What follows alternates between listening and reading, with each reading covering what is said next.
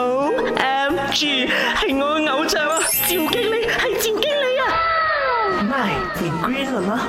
大家好，我系赵经理。嗯，晒了之后的杯子，是真的很好闻一下的，很香啊。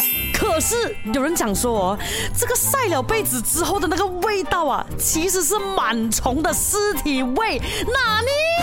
没有错，我在一些网站那边看到啊，这个味道呢就是螨虫哦被晒干之后剩下的那个蛋白质散发出来的一种味道。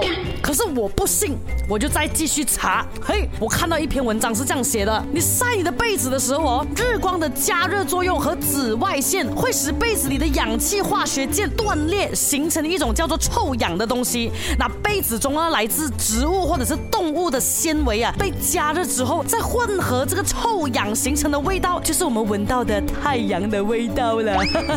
所以呀，晒过的背啊，那个味道。